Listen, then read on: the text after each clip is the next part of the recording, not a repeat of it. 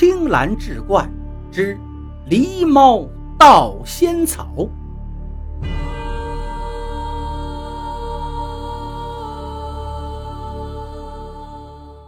很久以前，在灵山脚下住着李思齐一家。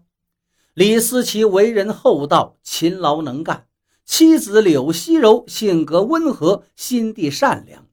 六岁的儿子阿凯聪明伶俐、活泼可爱，日子虽不富裕，但一家三口其乐融融。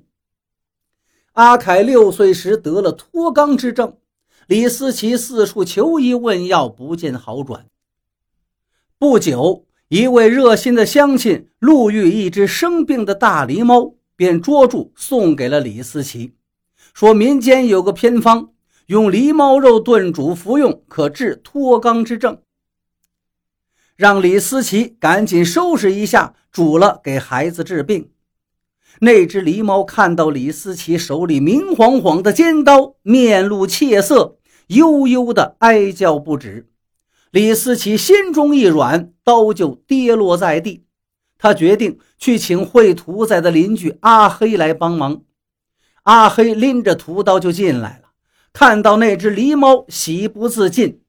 好肥的一只狸猫啊！炖好后要分我一碗补补身子。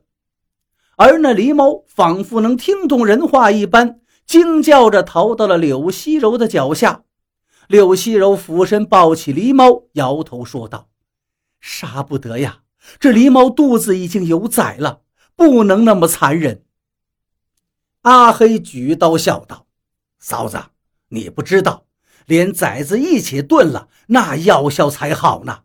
真正的大补啊！说着，伸手就要抓走狸猫。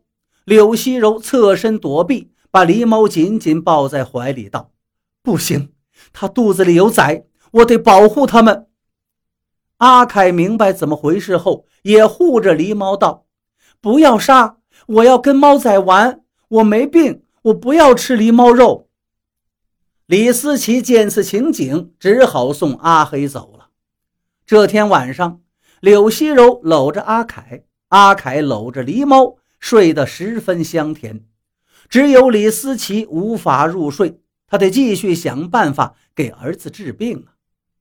朦胧中，李思琪梦见一个少妇对他说道：“清蒸时鸡也能治你儿的病。”灵山东台峰东南面的峭壁之上有个金鸡潭，潭中有半斤重的石鸡，受惊后会乱跳起来拍击水面，可趁势捉来入药。无奈我身怀有孕，多有不便，不能帮你捉那石鸡。灵山人称之为金鸡。李思齐闻听，赶紧致谢，说自己就是灵山长大的人。岂能让弱女子上山去捉那金鸡？少妇笑着问李思齐：“你真的敢抓敢杀吗？不会到了金鸡潭又改主意吧？金鸡虽小，毕竟也是一条命啊！”李思齐听出来少妇话中有话，在笑话他一个男子胆小怕事。他赶紧向少妇表示：“为了给儿子治病，他这就去抓那金鸡。”得知李思齐要上灵山，柳熙柔也要去。他要上山为儿子祈福，求灵山老母护佑儿子。李思齐没办法，只好把儿子托给邻居照看。夫妻俩一起结伴上山。那只狸猫不甘独自在家中寂寞，围着柳熙柔直叫唤。柳熙柔将他抱在怀中，问道：“怎么，你也想去吗？要是不怕累？”你就跟我作伴吧，可是到山上你不能乱跑，当心你腹中的孩子。狸猫高兴地叫了几声，听话地跟在柳熙柔的身边。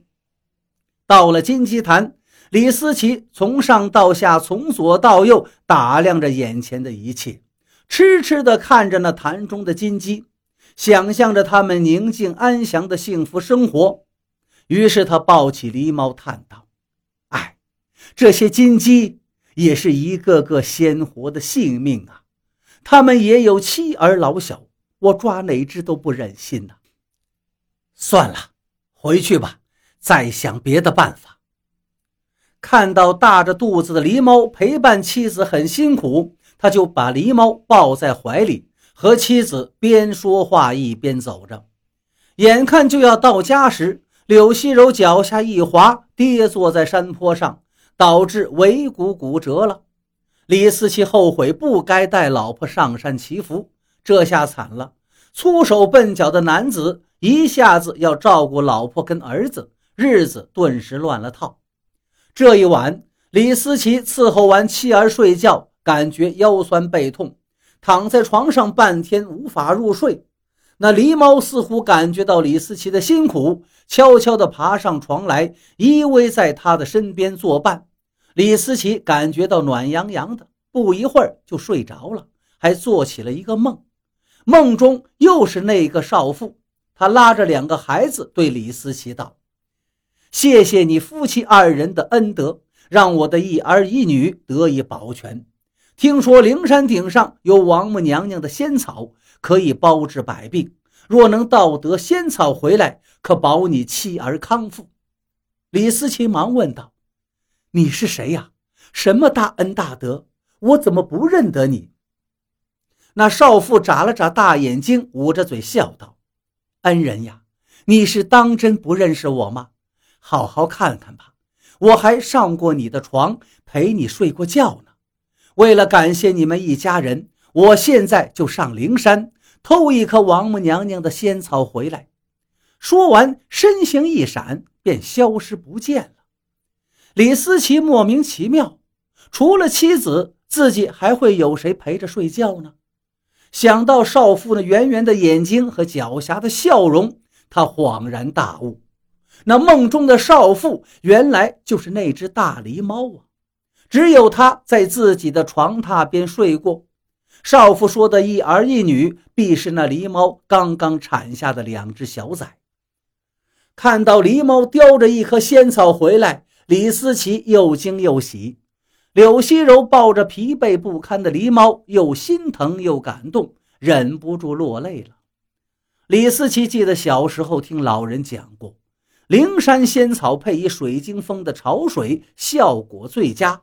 他急忙再上灵山取水，在流光溢彩的水晶峰下，李思琪被峭壁上潮涌出的玉珠深深吸引了。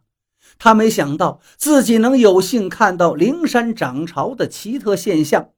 看足看够之后，他才小心翼翼地取了潮水和泉水，默默感谢后返身下山。面对一株仙草，母子俩互相推让。见此情景，狸猫决定再上灵山盗取仙草。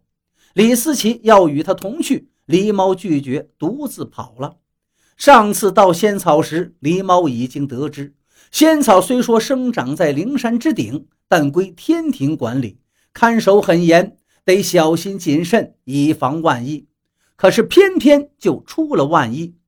由于仙草被盗，王母娘娘加强了看护。狸猫二次上山盗取仙草，守护仙草的两个小童发现后，一个忙去向王母报告，另一个则尾随狸猫紧追不舍。狸猫嘴里紧紧叼着仙草，在灵山上腾跳穿越，东躲西藏。